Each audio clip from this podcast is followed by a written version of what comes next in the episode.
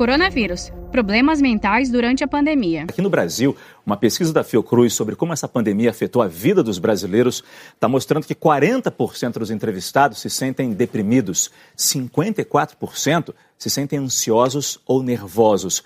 Quanto à qualidade do sono, 29% relatam problemas para dormir. A pesquisa foi realizada em parceria com a FMG e a Unicamp, com 44 mil pessoas. Não é difícil imaginar que todos nós vamos passar por vamos ter algum tipo de, entre aspas, mil aspas, sequelas depois que essa pandemia acabar. Agora, o mais grave é perceber que a gente vai ter que ter um reforço para muita gente que vai sofrer mais na saúde mental e também em outras doenças que estão aí represadas, muita gente deixando de ir para o hospital, aquela velha questão, e que isso vai estourar lá na frente. Dizem que isso vai ser uma, uma terceira onda, além das outras ondas que poderíamos ter de Covid, mas uma nova onda que vai, vai bater nos hospitais.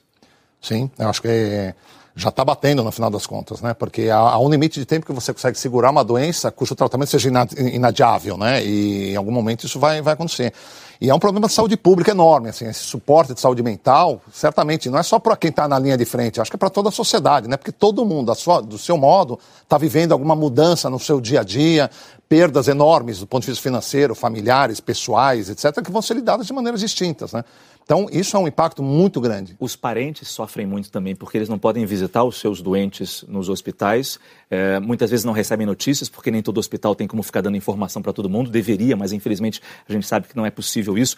É uma angústia muito grande também. É uma angústia grande pelo fato deles terem convivido com esta pessoa que adoeceu, eles se sentem como os próximos. E a gente viu mais de uma vez casos onde tinha o pai, a irmã, a filha, quatro, cinco pessoas da mesma família internados ao mesmo tempo. Então, algo que devastou aquela família. Saiba mais em g1.com.br barra coronavírus.